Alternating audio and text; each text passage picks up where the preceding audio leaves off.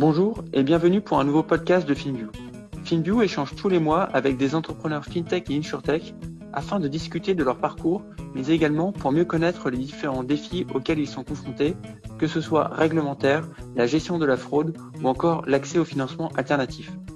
Pour terminer, FinView vous informe des dernières offres d'emploi disponibles parmi les entreprises qui figurent dans le podcast. Bonne écoute Bonjour Florent, c'est un plaisir de t'avoir sur le 26e épisode de FinView. Peux-tu revenir sur ton parcours et nous dire ce qui t'a poussé à lancer Andors avec ton associé Emeric Je suis ingénieur de formation. J'ai toujours travaillé dans les services financiers, euh, d'abord plutôt dans les salles de marché à l'étranger. C'est là où j'ai appris, euh, moi, le métier de, développeur. J'ai appris à développer sur le tard. Euh, je viens plutôt de, des algorithmes. Je viens pas du, par opposition au web. Je viens pas du web. Voilà. Il y a six ans, je suis rentré en France et j'ai monté ma première société qui s'appelait Bruno. Bruno, c'était une fintech pour mettre de l'argent de côté automatiquement. On, aidait nos utilisateurs à se constituer une épargne euh, d'un grand montant, de 300 euros, euh, pour euh, éviter des produits un peu plus euh, prédateurs comme un crédit conso euh, le jour où vient un, un, petit coup dur. En gros, ça, ça a très bien marché dans un premier temps. On a aidé nos utilisateurs à mettre environ 10 millions d'euros de côté très rapidement. Et puis, environ trois mois après notre lancement sur, sur l'App Store, on est rentré dans une procédure de contrôle euh, avec le régulateur français, le régulateur des, des, banques et institutions financières françaises, qui s'appelle l'ACPR, l'autorité de contrôle prudentiel et de régulation. Alors juste déjà en, préambule de, de, de, cette anecdote, je préfère dire qu'on est euh, sorti euh, de ce contrôle parfaitement blanchi. Le régulateur nous a même félicité. Mais juste pour donner un ordre d'idée, entre le début de la procédure et la, et, et la toute fin du, du, contrôle, ça dure à peu près, ça a duré plus de 12 mois. Et c'est 12 mois pendant lesquels, en gros, le régulateur revient chez toi et essaye de comprendre comment tu travailles et si tu respectes bien les obligations qui te sont imposées par le code monétaire et financier. Et j'imagine euh, que vous étiez euh, une petite dizaine et que ça te prenait euh, quasiment tout ton temps. Exactement. Moi, à ce moment-là, il faut imaginer que la société, je pense, honnêtement, je suis à peu près sûr d'être la plus jeune société à avoir jamais été contrôlée par le régulateur français. Euh, on était 12. Euh, la direction juridique, c'était moi, avec euh, zéro année d'études en droit, globalement. Le contrôle s'est bien passé. je veux dire, on, faisait les choses bien, mais c'est juste que c'est très, très consommateur de temps. comme je disais, ça dure à peu près 12 mois et quelques. à la fin de ce contrôle, par ailleurs, on a eu euh, l'opportunité de vendre la technologie Bruno à une autre fintech et ça a mis fin à l'aventure euh, Bruno. Et à ce moment-là, moi, j'ai commencé à réfléchir au projet suivant. Et il faut savoir que sur Bruno, un des business angels de Bruno, c'était Emric, mon associé aujourd'hui sur Unders. Emric, en gros, maintenant, ce, ce, contrôle-là, comme tu, comme tu le disais, on n'était pas nombreux. C'est moi qui occupais la, fonction de, à ce moment-là de, de direction juridique. Euh, Emmerich, c'était mon conseiller euh, officieux, on va dire, pendant la durée du contrôle, parce qu'Emeric, c'était à cette époque-là, c'était un avocat, euh, il avait été déjà avocat au bureau de, au barreau de, New York, là il était au, bureau de, au barreau de Paris. C'est quelqu'un qui a 10 ans d'expérience chez Skadden Arps, un grand cabinet international. Qui, et Emmerich, il est spécialiste de la réglementation bancaire et financière. Il a travaillé avec euh, les plus grandes institutions financières euh, tout au long de ces années euh, et il a aussi travaillé directement avec les régulateurs aux US, en Europe et en Asie. Lui, il était de bons conseils au moment du contrôle. Et c'est à ce moment-là où c'est noué, je pense, une relation d'affaires business entre nous. Et lui, je pense que moi, une de mes, de mes surprises lors du contrôle, c'est de me dire, mais le, le, poids euh, de, la, de, la, de, la, réglementation est quand même euh, important. Il nous demande quand même beaucoup de choses, là, le régulateur. Euh, on lui montre beaucoup de choses, mais ça suffit pas. Ça nous prend du temps, c'est dur, c'est compliqué. On ne doit pas être les seuls dans ce cas-là. Et lui, lui son, son, gros insight, c'était de, de dire, mais tu te rends pas compte, Florent, là, toi, ce que tu subis, c'est encore petit comparé à ce que peut se prendre une institution un peu plus un peu plus importante. Et ce poids-là que toi, tu as sur les épaules en ce moment, il, il va faire qu'augmenter. Pas, pas, dans la vie de Bruno, il va faire qu'augmenter. Je veux dire, le poids de la compliance va augmenter de, de, de, plus en plus en Europe. Et à partir de là, c'est à ce moment-là où on a une discussion aussi euh, business. Moi, euh, donc je disais, l'aventure Bruno prend fin. J'ai l'opportunité de, de, réfléchir à d'autres business, d'autres solutions. Et naturellement, on en parle avec Emric. Et en gros, euh, donc Emric, fort de cet insight aussi, se, dit, bah, viens, on, va, on va monter ensemble quelque chose. Il y a forcément une solution pour aider, pour aider des, des, des fintech, pas que des fintech, parce qu'on va avoir l'occasion d'en parler, à, traverser un peu mieux, à se mettre, à traverser des contrôles un peu plus faciles. Et puis, euh, puis après, la solution Andor, ça a évolué, on, va en parler. Mais c'est comme ça qu'on en arrive à, à, travailler ensemble et à se dire, on va, on va faire quelque chose, on va faire quelque chose plutôt compliance, régula, régulation ensemble. Ok, très clair. Et, je pense que c'est peut-être aussi pas mal de, le rappeler pour éviter tout quiproquo. Le, le but de la CPR reste quand même de protéger euh, les, euh, les, clients particuliers, mais pas que. Et donc leur rôle est absolument euh, clé pour le bon fonctionnement. Ouais, bien sûr, bien sûr. C'est vrai que là, je présente, je présente la CPR sous, pas forcément sous son meilleur jour, mais derrière le, contrôle qu'ils font, je il est légitime. Bruno, c'était un, un jeune acteur financier euh, qui utilise les nouvelles technologies. Je veux dire, du point de vue de la CBA, ce sont des. des euh, ça peut être une société parmi, parmi d'autres. dans le cadre de jeunes sociétés qui, utilisent les qui font de la techno financière, il y, il y en a pas mal qui peuvent être des, des, des fraudes. Des, on entend parler des, euh, de l'arnaque au CPF. Je veux dire, en fintech, il y a aussi, il y a aussi des arnaqueurs. Donc, c'est important qu'ils fassent ce travail-là, bien sûr. Et, ils, ont, enfin, ils ont bien fait leur travail. Hein. Le contrôle, il était difficile pour nous euh, parce qu'ils font aussi, ils sont très diligents dans la façon qu'ils ont de, rentrer euh, dans une, euh, dans une boîte et de, comprendre son fonctionnement. Ils comprennent de, de bout en bout. C'est ça qui aussi, in fine, garantit une place financière française assez saine. Il reste des arnaqueurs, il reste des fraudeurs. c'est ça qui garantit aussi in fine, une certaine protection du consommateur. Donc non, bien sûr, enfin, le rôle de la CPR, il est, euh, qui sont indispensables à l'écosystème. Totalement. Et je pense que le cas FTX récemment euh, le démontre bien. bien sûr. Donc pour, euh, pour, faire le pont vers Andors, est-ce que tu peux présenter ce que vous faites et puis nous faire un, un récapitulatif de ces maintenant 11 premiers mois à la suite de votre lancement?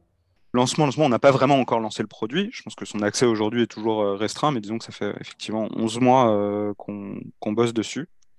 Euh, nous, ce qu'on fait, c'est une B2B decisioning platform en anglais. en français, plateforme de décision pour les relations B2B. Nous, c'est ça le, problème auquel on, s'attache maintenant, plus particulièrement. C'est un problème très, très large. Ce sont les relations B2B. Euh, si je te donne un exemple, en gros, euh, moi, je suis euh, la Société Générale, une banque. Toi, tu es William Corp. On dit que tu as un site Shopify sur lequel tu vends des vêtements. Tu vas être mon client. moi, je vais te permettre de faire circuler de l'argent. Je vais te donner un compte en banque, un moyen de paiement, etc. On va rentrer dans une relation d'affaires tous les deux, une relation B2B. Toi, tu es un business et moi aussi, je suis un business, je suis une banque. Au moment où on rentre en relation tous les deux, comment est-ce que moi je m'assure que William Corp, c'est un vrai business? Comment est-ce que je m'assure que je suis en train de parler à William et pas quelqu'un qui se fait passer pour William? Euh, Est-ce que j'ai le droit de faire du business avec toi? Est-ce que toi, William, par exemple, tu n'es pas sur une des listes de sanctions ou de gel des avoirs dont on a beaucoup parlé récemment, notamment dans ce qui se passe avec l'Ukraine? Est-ce que tu n'es pas en train euh, d'essayer de me frauder? Est-ce que t'es pas, euh, est-ce que je, vais, émettre des factures vers toi pour les services que, je te vends. Est-ce que tu vas pouvoir les factures, euh, est-ce que tu vas pouvoir payer les factures que je vais t'envoyer? Et là, je me pose toutes ces questions et là, je dois prendre une décision. Dire bah oui, je travaille, je choisis de travailler avec euh, William Corp ou non? Ces questions, c'est un, problème. Il y a 10-20 ans, ça se réglait avec un déjeuner d'affaires. Je te voyais, je me, rassurais. Et euh, un mois plus tard, tu recevais un chéquier et tu pouvais commencer à, processer des paiements euh, sur ton compte Société Générale. Sauf que maintenant, tout ça, ça a un peu changé. Donc, il y a deux choses. C'est que, un, la relation entre nous deux, elle va se nouer maintenant sur Internet. C'est-à-dire qu'on ne va pas se rencontrer, toi. Tout va se passer par des formulaires, des, logique Typeform, tu vas, me donner des informations qui vont transiter par Internet. C'est le premier point, c'est le, médium a changé. Et, deuxième chose, l'échelle de temps aussi a changé. Moi, la banque, il va falloir que je décide en 10 minutes max si on va faire ou non du, si on va faire ou non du business ensemble. Et nous, c'est là où ça, ça, ça, marche pas très bien. Et c'est là où Ondors intervient. Nous, ce qu'on va faire avec notre solution de plateforme de décision pour les relations B2B, c'est une plateforme qui combine euh, des services de données, de fraude et de conformité, de compliance, qui va mettre ça à l'intérieur d'une solution qui te permet d'onboarder plus facilement des utilisateurs. Tu vas collecter de l'information, on va aller la checker, on va aller évaluer les risques que pose ce client, on va le faire automatiquement. On intervient sur toute la relation d'affaires B2B euh, au cours de son existence. Je, me répète, mais on onboard, on vérifie, on évalue le risque, on te permet de décider oui ou non je veux travailler avec euh, William Corp. ensuite, même, on va monitorer William Corp. C'est-à-dire que nous, on, on va regarder si, euh, notamment William Corp, un an après la relation d'affaires, tu peux rentrer en liquidation judiciaire. À ce moment-là, il faut que moi, en tant que banque qui t'ai fourni euh, des moyens de paiement, il faut que je le sache, il faut que j'arrête de te fournir ces moyens de paiement. Et donc, c'est là aussi où toute la logique de monitoring, de surveillance, même après l'entrée en relation, prend tout son sens. Et donc, tout ça, c'est ce que fait Unders avec cette decision platform. Et là, aujourd'hui, depuis vos, enfin, disons depuis les 11 mois où vous êtes vraiment à temps plein dessus, euh, peut-être d'un point de vue euh, produit et, team, euh, où en êtes-vous? Alors, le produit, comme je te le disais, effectivement, il n'est pas disponible en, trois clics directement sur notre site web, mais on a déjà des clients. C'est important de le mentionner. aujourd'hui, on travaille avec plusieurs fintechs et quelques marketplaces. Euh, on a des clients avec lesquels euh, euh, qui, nous payent pour le service qu'on leur rend. C'est un produit qui, tourne quand même, qui fournit un, vrai service. C'est aussi des clients avec lesquels on, s'attache à faire progresser le produit. C'est des gens qui aussi nous accompagnent tous les jours, nous font leurs remarques et nous permettent de vachement progresser sur, ce produit. C'est ce qu'on appelle des design partners. Donc on a des, on a moins d'une dizaine de design partners. Euh, voilà, c'est sur le produit, où il en est, ce qui, ce qui permet de faire, il est déjà euh, utilisé par des, clients, c'est des clients flagship. Je ce sont des clients qui eux-mêmes ont beaucoup de clients et vont vérifier. On a vérifié plusieurs milliers de business ensemble. Euh, de l'autre côté, en termes d'équipe, maintenant on est une équipe de 9 personnes. on vient de faire notre premier recrutement non-tech. Ça te donne un peu le, paysage de notre équipe. Donc, c'est-à-dire que jusqu'ici, on s'était euh, principalement recruté des, euh, développeurs qui viennent euh, tous une très bonne expérience, soit dans le fait de scaler des, des, des produits tech rapidement, ceux qui viennent de la cyber. Parce qu'il y a beaucoup de parallèles entre ce qu'on fait, la cyber, et du paiement. voilà, et, et, cette équipe aujourd'hui a sorti cette première version du produit euh, qui tourne chez effectivement déjà quelques, quelques clients. Très clair. Euh, et sur la partie compliance, donc tu as commencé un petit peu à, toucher euh, ce sujet-là, mais la lecture un peu plus externe, c'est qu'il y a une certaine pression réglementaire qui devient de plus en plus forte sur les entreprises.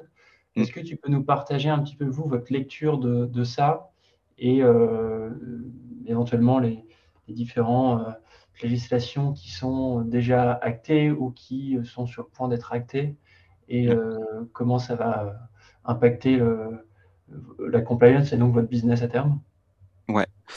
Euh, bon, déjà là-dessus, mon associé Émeric pourrait te faire une réponse extrêmement précise sur l'intégralité des textes de loi qui régissent la connaissance client. Mais moi, je vais te faire une réponse un peu plus simple, du coup, sur qu'on peut, qu'on peut tous comprendre en quelques chiffres, mais pour te donner un ordre d'idée, aujourd'hui, tu as 200 milliards d'euros qui circulent chaque année en fonds criminels en Europe. Le but d'un État, au sens large, c'est de promouvoir une place financière saine et sans danger. Les États, via les régulateurs, ils ont un outil à leur disposition qui marche très bien, c'est le KYC, Know Your Customer. c'est ce qui fait que quand, quand tu t'inscris sur Lydia, tu dois vérifier ta carte d'identité. L'institution financière qui te met un produit financier à disposition est obligée aujourd'hui de te connaître un minimum, know your customer. Le KYC, en fait, ça marche. Ça marche bien pour lutter contre la criminalité, le fait de blanchir de l'argent, le fait de le financement du terrorisme. C'est un très bon outil. Et le KYC aujourd'hui, son poids va vachement augmenter. Ça prend plusieurs formes. C'est-à-dire que, un, on va te demander de mieux en mieux connaître ton client plus régulièrement. Donc toi, euh, tous les services sur lesquels tu t'es inscrit, euh, les apps euh, récemment, B2C, qui t'ont demandé un justificatif d'adresse, il est probable que bientôt, non seulement elles te demandent un justificatif d'adresse, mais qu'elles soient obligées de plus régulièrement updater ton adresse dans leur système. en B2B, ça veut dire suivre aussi, c'est le monitoring dont on parlait tout à l'heure. Tu es obligé de suivre plus régulièrement la société à qui tu as fourni un service tu dois savoir si elle a déménagé, tu dois savoir si elle ouvre un nouvel établissement, si elle a changé de directeur général, etc. Ça, c'est le premier truc. Dire le poids de la régulation va augmenter, c'est obligé de mieux connaître ton client plus régulièrement. Deuxième chose qui va se passer, c'est que la réglementation, ça qui impose en gros du KYC, va s'appliquer à de plus en plus de gens. De plus en plus de gens, qui, de, sociétés qui seront obligées de faire du KYC. Et l'exemple, pour donner un exemple très précis, aujourd'hui en Europe, tu as un, un ensemble de textes qui s'appelle le Digital Services Act et qui impose à n'importe quel marketplace qui vend à des Européens de checker maintenant, de faire du KYC, du KYBC, Know Your Business Customer, de checker les marchands qui vendent sur sa plateforme. Donc moi, je suis une, moi, je suis une marketplace. Je vends à des Européens. Je suis obligé d'aller regarder qui est derrière le marchand qui met à disposition sur ma place de marché des euh, vêtements ou quoi que ce soit. Euh, donc c'est deuxième, deuxième point. Et troisième point, les sanctions. Le, le, régulateur, il a un arsenal juridique qui est en train de, d'augmenter. Et les sanctions elles vont faire de plus en plus mal. Là encore, deuxième chiffre. En gros, pour te dire, là, dans le monde, l'année dernière, les sanctions, les amendes réglementaires, c'est 10 milliards de dollars. Ça, ce chiffre-là, il va faire qu'augmenter aussi. Donc en gros, on a un peu la, la, la, big picture. Et ça, si tu veux, euh, aujourd'hui, les établissements sont pas vraiment prêts pour ça. Euh, ils sont pas, ils sont pas très bien équipés. Euh, et nous, on les aide bah, à faire face à tous ces, à, à, tous ces changements-là. Et, c'est, et, et, par exemple, les, les, les fintech aujourd'hui, alors Bruno est un contre-exemple de ça. Euh, donc la société avec laquelle euh, moi je suis passé à travers un, audit. Mais jusqu'ici, les, les fintech au, global, on va dire hors, de France, bénéficiaient d'une certaine, euh, d'un, certain bac à sable. C'est-à-dire qu'en gros, on les laissait, on les laissait faire du business facilement, sans pour autant, en étant un peu gentil avec euh, leur respect euh, des, de leurs obligations réglementaires. Ça, c'est en train de changer aussi. Et tu as évoqué euh, FTX, c'est exactement ça. C'est-à-dire, typiquement, je pense que la crypto a bénéficié un peu d'un certain laisser-aller, peut-être en termes de, de, de, pression réglementaire. Je pense que ça, ça va changer. Donc, on, l'a vu, donc, il y a, par exemple, il y a des secteurs de la fintech qui vont être un peu plus mis sous pression. Euh, tu as euh, donc les marketplaces, on en a parlé, tu as le Digital Services Act qui est en train d'arriver, euh, qui les force en 2024 à se mettre d'équerre et à être capable de vérifier tous leurs marchands. Tout ça, il y en a, après, il y a plein d'autres, plein d'autres exemples un peu plus précis, mais qui, euh, effectivement, comme tu le dis, la pression réglementaire va, augmenter. Et, d'un point de vue, du coup, entreprise, vous, quels sont les principaux points de douleur que vous observez chez les boîtes à qui vous parlez? Concernant la compliance et tu vois, est-ce qu'il y a des freins euh, finalement à l'adoption de logiciels euh, ou est-ce que c'est euh, très peu sont équipés parce que finalement il y a très peu de solutions qui existent au jour d'aujourd'hui? Au jour d'aujourd'hui, les solutions, la solution de base qui est utilisée par tout le monde, c'est de recruter des fraudes ou des compliance analysts ou des sales ops, parfois s'appelle aussi, de les mettre dans une salle avec un Excel et de leur dire, bah voilà, quand on a un nouveau client, un nouveau partenaire, vous réunissez des informations sur ce partenaire. Si ça passe par lui demander son cabis, bah, vous lui demandez son cabis. Vous remplissez l'Excel. Vous allez chercher d'autres informations sur, ce, sur cette personne. Ça peut être par exemple d'aller sur Google Maps, de regarder euh, où est incorporée la, société, est-ce que ça correspond, est-ce que globalement l'adresse qu'elle nous a donnée, est-ce que si c'est un, une société de transport, est-ce que sur Google Maps vous voyez un, un entrepôt avec des camions C'est ce genre de, checks qui sont faits aujourd'hui par les sociétés. Donc c'est fait par des humains qui vont sur Google, qui vont sur, qui demandent des cabis, des cartes d'identité qui vont vérifier à la main. Ils prennent toute cette information-là, ils la mettent dans Excel et ils essayent de spotter une incohérence. Et en gros, à partir de là, ils prennent une décision sur le fait de bosser ou pas avec ce client potentiel. Ça, c'est la solution actuelle. Ça, en soi, c'est pas une mauvaise solution si vous, toi, en tant que business, en tant qu'établissement financier ou en tant que marketplace, tu fais moins d'une centaine d'onboarding par mois, c'est-à-dire tu, tu recrutes moins de 100 clients par mois, mais très bien, ça, fonctionne bien. Excel et des humains, c'est très bons outils. Maintenant, si tu fais plus de 100 onboarding par mois, ça, la solution, elle va pas marcher. Elle va pas scaler. Tu vas devoir, en fait, tu, tu, tu, tu, vas devoir, tu dois recruter des, nouvelles, des nouveaux analystes à chaque fois que tu recrutes de nouveaux clients. C'est trop cher. C'est-à-dire que toi, en fait, euh, chacun de tes, euh, euh, de, tes, de tes analystes te coûte beaucoup d'argent. Ce sont des humains, mais tu as aussi toutes les, toutes les solutions que tu leur donnes en plus, toutes ces solutions qui leur permettent d'agréger de la donnée à la fin dans Excel. il faut les maintenir. Donc, tu maintiens plusieurs connecteurs, même en termes de tech, ça coûte cher. Troisième chose, c'est que c'est très vulnérable à la fraude. Euh, aujourd'hui, en fait, euh, c'est un sujet peut-être qui est un peu mis sous le tapis, mais la fraude en B2B, c'est significatif. Et aujourd'hui, il y a beaucoup de, sociétés euh, en, finance, elles vont, reporter typiquement des bad loans, des bad loans, des, prêts qui n'ont pas été remboursés. Très souvent, en fait, c'est de la fraude. ou sinon, on va passer ça dans des cost of doing business la fraude en B2B, c'est massif, c'est des gros montants. Et ça, cette solution-là, Excel et des analystes, il y a un moment où quand tu donnes à, faire des tâches répétitives à, des gens, ils vont euh, aussi euh, commencer à travailler de façon un peu, euh, un peu moins intelligente et, être un peu moins scrupuleux quand il s'agit d'analyser une boîte. Donc là, la solution Excel et des analystes, elle est vulnérable à la fraude. Quatrième point, tes temps d'attente vont exploser. C'est-à-dire qu'à un moment, en fait, quand tu vas commencer à onboarder plus de 100 clients par mois, il y a des humains derrière, tu vas avoir des queues d'attente pour euh, ce qui est de traiter euh, des différentes alertes qui auront pop-up. Et, euh, tu vas perdre, tu, vas perdre du business. Parce qu'en fait, ton client qui attend depuis trois semaines pour ouvrir un compte chez toi, il va aller voir ton concurrent, il va faire autre chose. Et la dernière chose, c'est que tu vas prendre des amendes. Là, le régulateur, typiquement, je parlais des, des, des queues d'alerte. Donc, toi, tu as, ton système qui te remonte des alertes. Si tu les traites pas, ces alertes, le régulateur, typiquement, peut te sanctionner pour ça. Parce que ça fait trop longtemps, tu as des alertes qui sont depuis trop longtemps en attente. Et ça aussi, tu, vas être sanctionné pour ça. Donc, ensuite, tu as évoqué, donc ça, c'est les, points douloureux aujourd'hui des, euh, des entreprises qui sont concernées par la compliance. Mais derrière, il y a quand même des solutions euh, qui existent pour l'automatisation.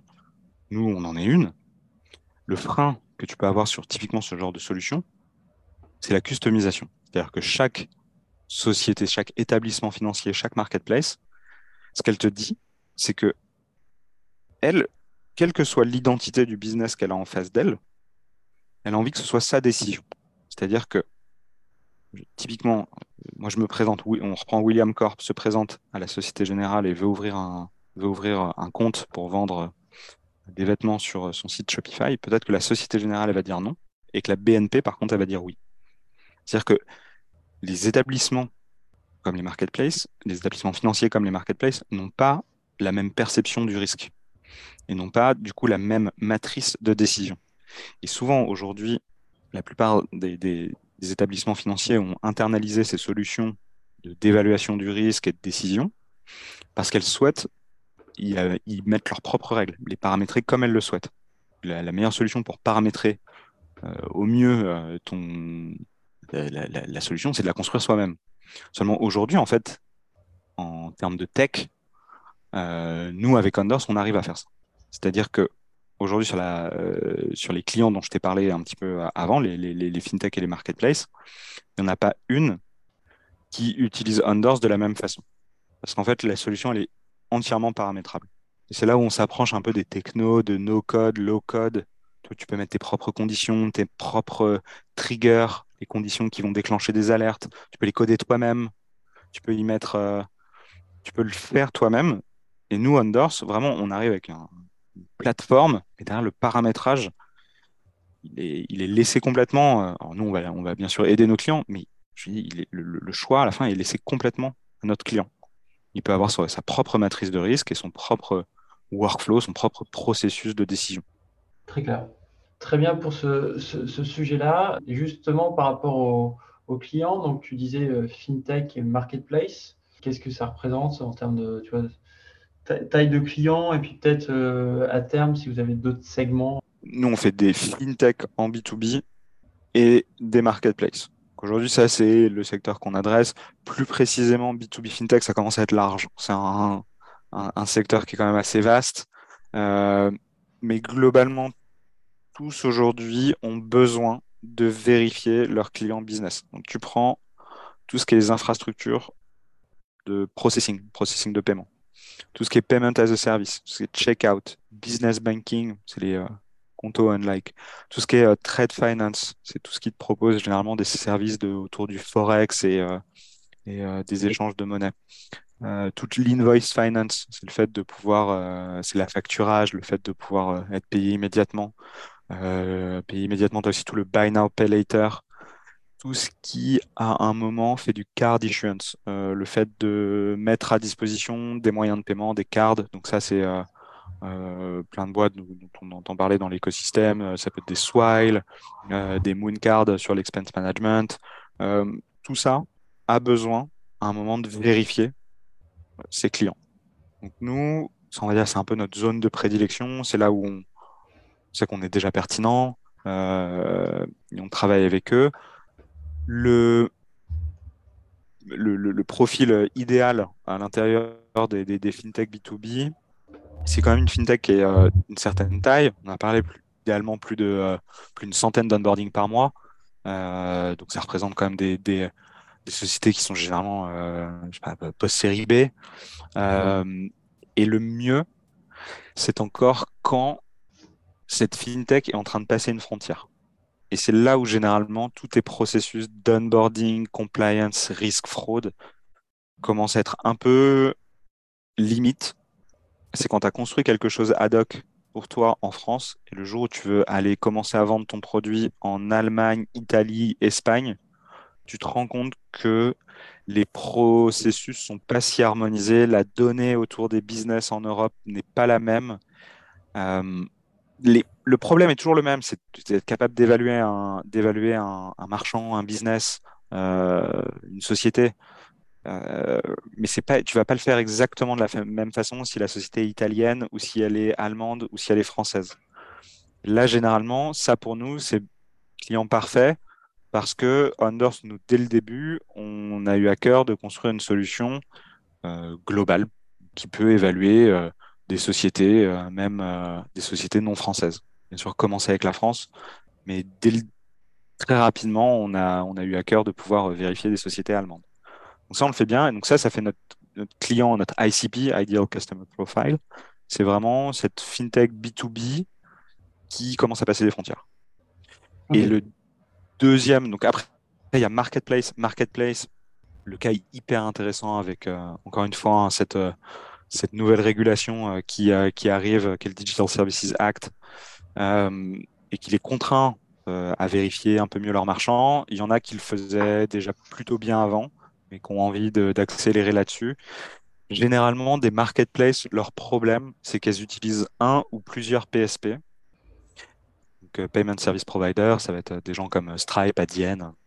Le problème, c'est que souvent, ces marketplaces, euh, elles vont outsourcer, elles ont au début outsourcé l'onboarding de leurs marchands à leur PSP. C'est-à-dire que c'est le PSP qui va vérifier la carte d'identité. À mesure que la marketplace grossit, elle va vouloir mettre la main sur cet asset parce que c'est un asset, c'est l'identité de leur marchand. Et ça, aujourd'hui, de plus en plus de marketplace aujourd'hui cherchent à vraiment reprendre chez eux euh, toute l'identité de leurs marchands, le fait de les, de les checker, de savoir qui c'est, ce qu'ils font exactement, d'évaluer eux-mêmes le risque, plutôt que d'outsourcer cette partie-là au PSP. C'est le deuxième, c'est le deuxième un peu euh, cas d'usage euh, typique qu'on a. Et puis après, bah, tu parlais des segments peut-être à venir ou qu'on est pour les, en train d'explorer.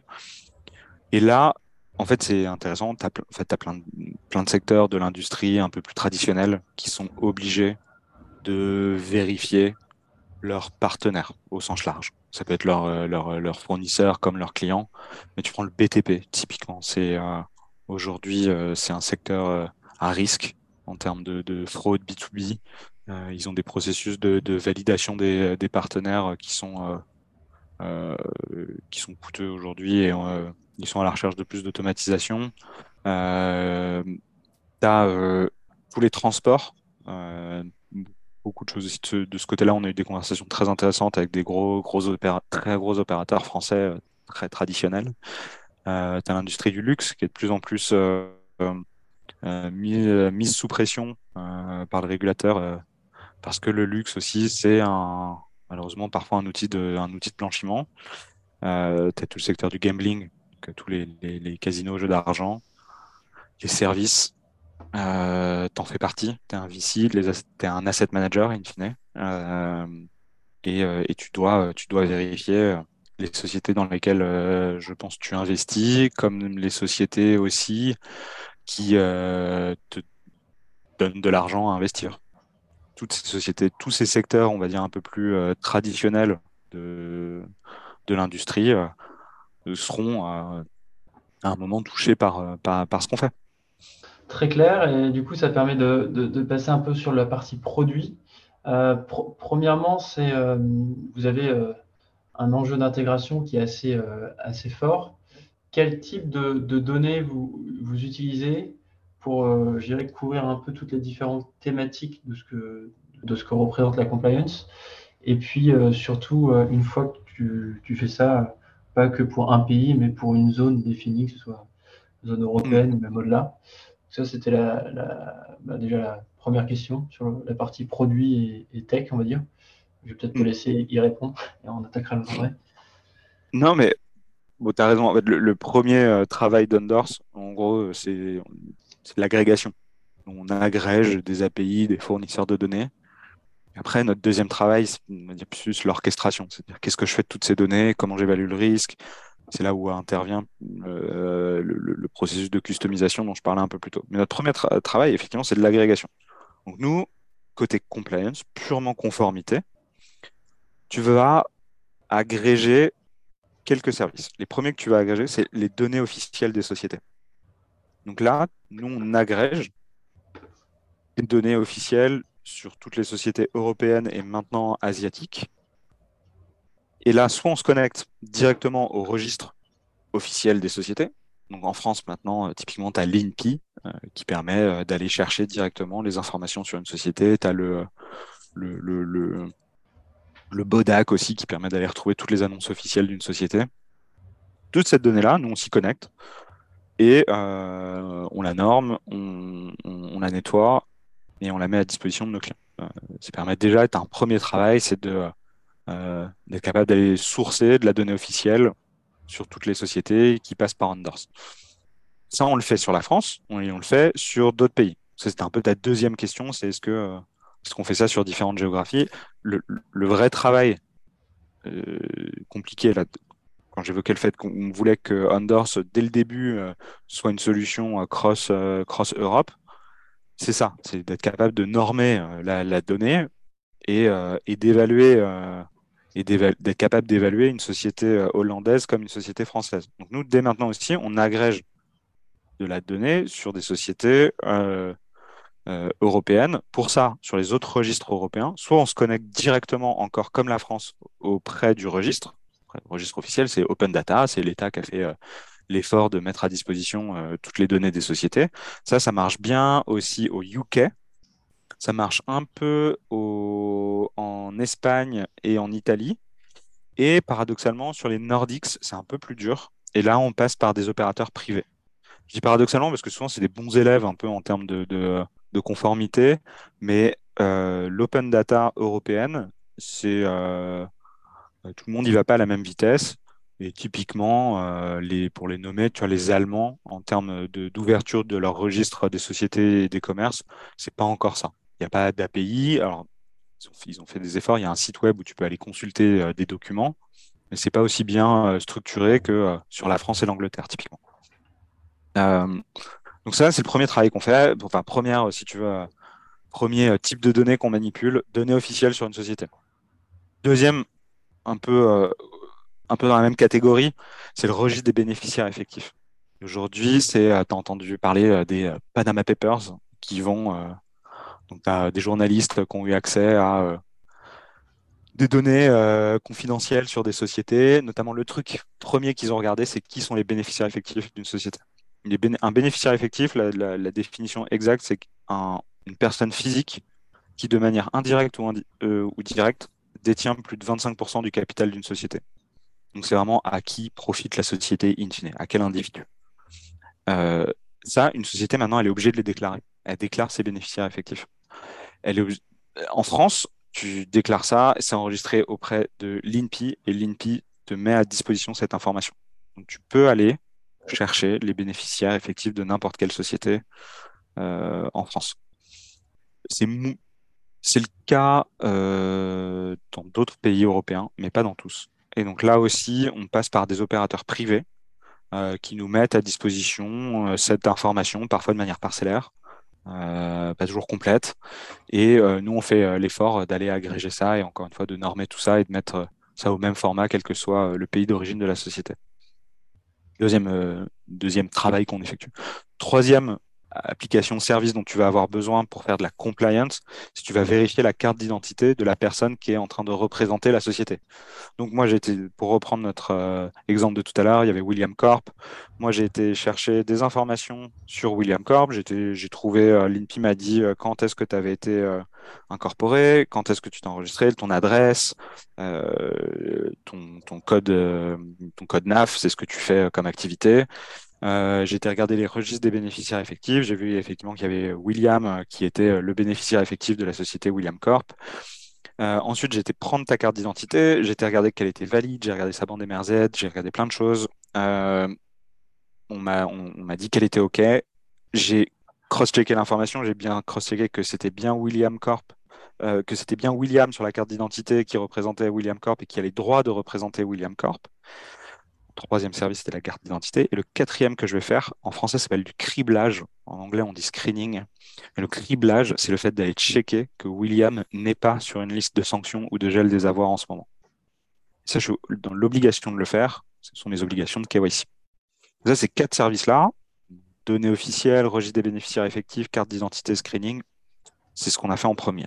C'est les quatre, euh, et, de le et de faire en sorte que ça marche sur euh, toute l'Europe plus maintenant les pays asiatiques, déjà tu es sur plus d'une dizaine de services d'API que tu as intégrés. Et ensuite, nous, de plus en plus, tu parlais de compliance, mais nous, on, déborde de plus en plus en fait sur la fraude. C'est-à-dire que, en fait, on source tellement d'informations que à la fin, tu peux évaluer la cohérence du dossier qui t'est présenté. William Corp, j'ai plein d'informations et je peux même aller lui demander aussi tu lui as demandé probablement lors de l'onboarding, je t'ai demandé ton email. J'ai william at williamcorp.co, j'ai ton numéro de téléphone. Tu m'as peut-être envoyé des documents hein, comme un justificatif d'adresse. Euh, tu m'as envoyé euh, peut-être l'IBAN de ta, de ta première banque. Ça, tout ça, moi, à la fin, je peux évaluer la cohérence de toutes ces informations. Et ça, ça va me servir, ça va être un indicateur de fraude.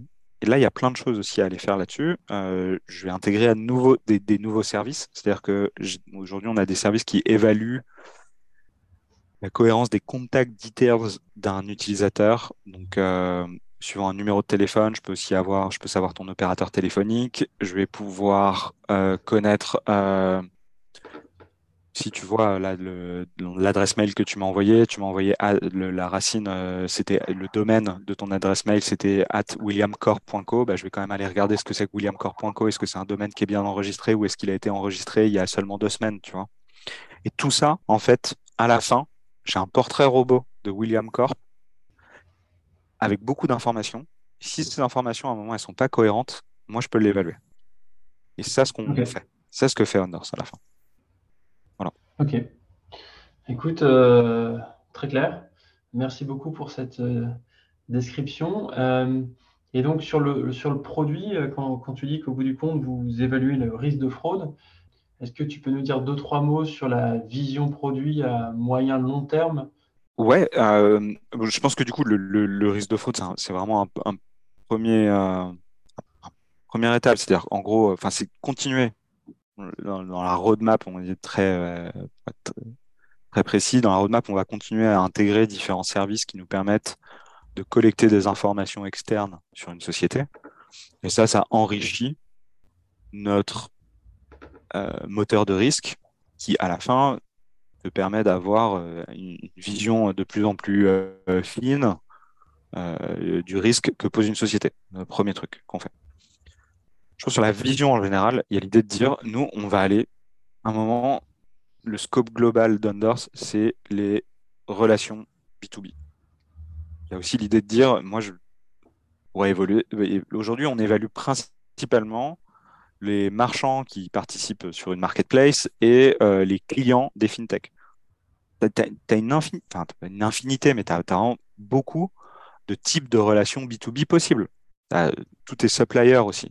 Know your supplier, c'est une vraie industrie, c'est un vrai business.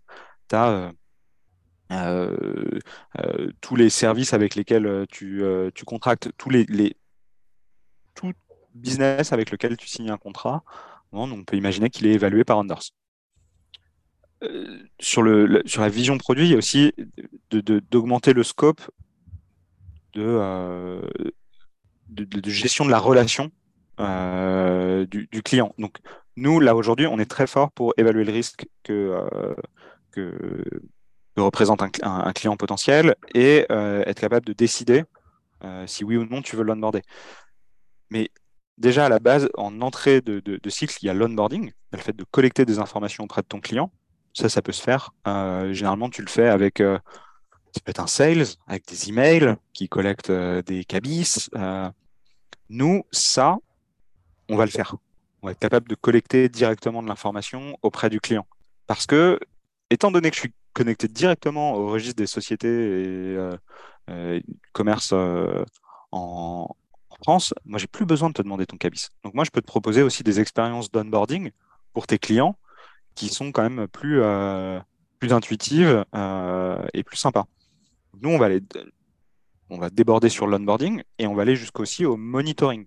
Donc, le monitoring, je te disais, c'est d'aller vérifier que William Corp, euh, tous les jours, je vérifie que William Corp n'est pas rentré en liquidation judiciaire.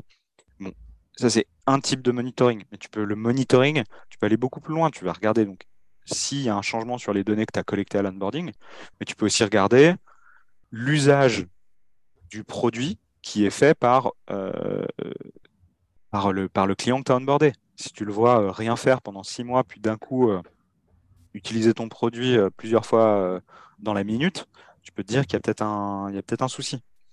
Ça aussi, le monitoring, il y a plein de façons de le faire, de le faire bien, de le faire de façon beaucoup plus deep et, et, et intelligente. Et enfin, préciser aussi sur des features très concrètes qu'on va développer, qu'on est en train de développer là en ce moment.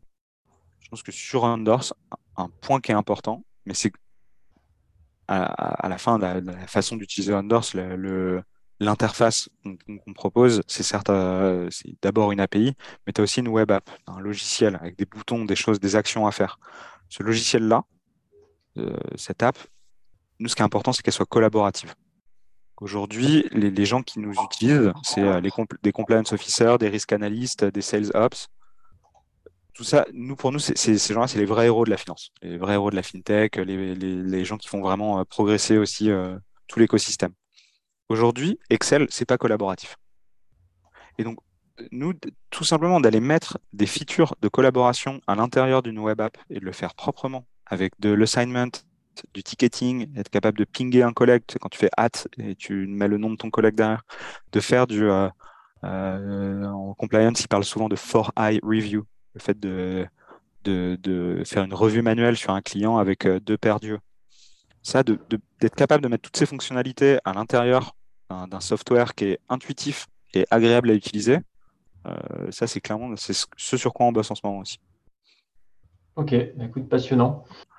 Merci beaucoup Florent, c'était un plaisir de t'avoir euh, sur FinView et puis évidemment, je te souhaite le meilleur pour la suite et je ne manquerai pas de, de suivre ça de près.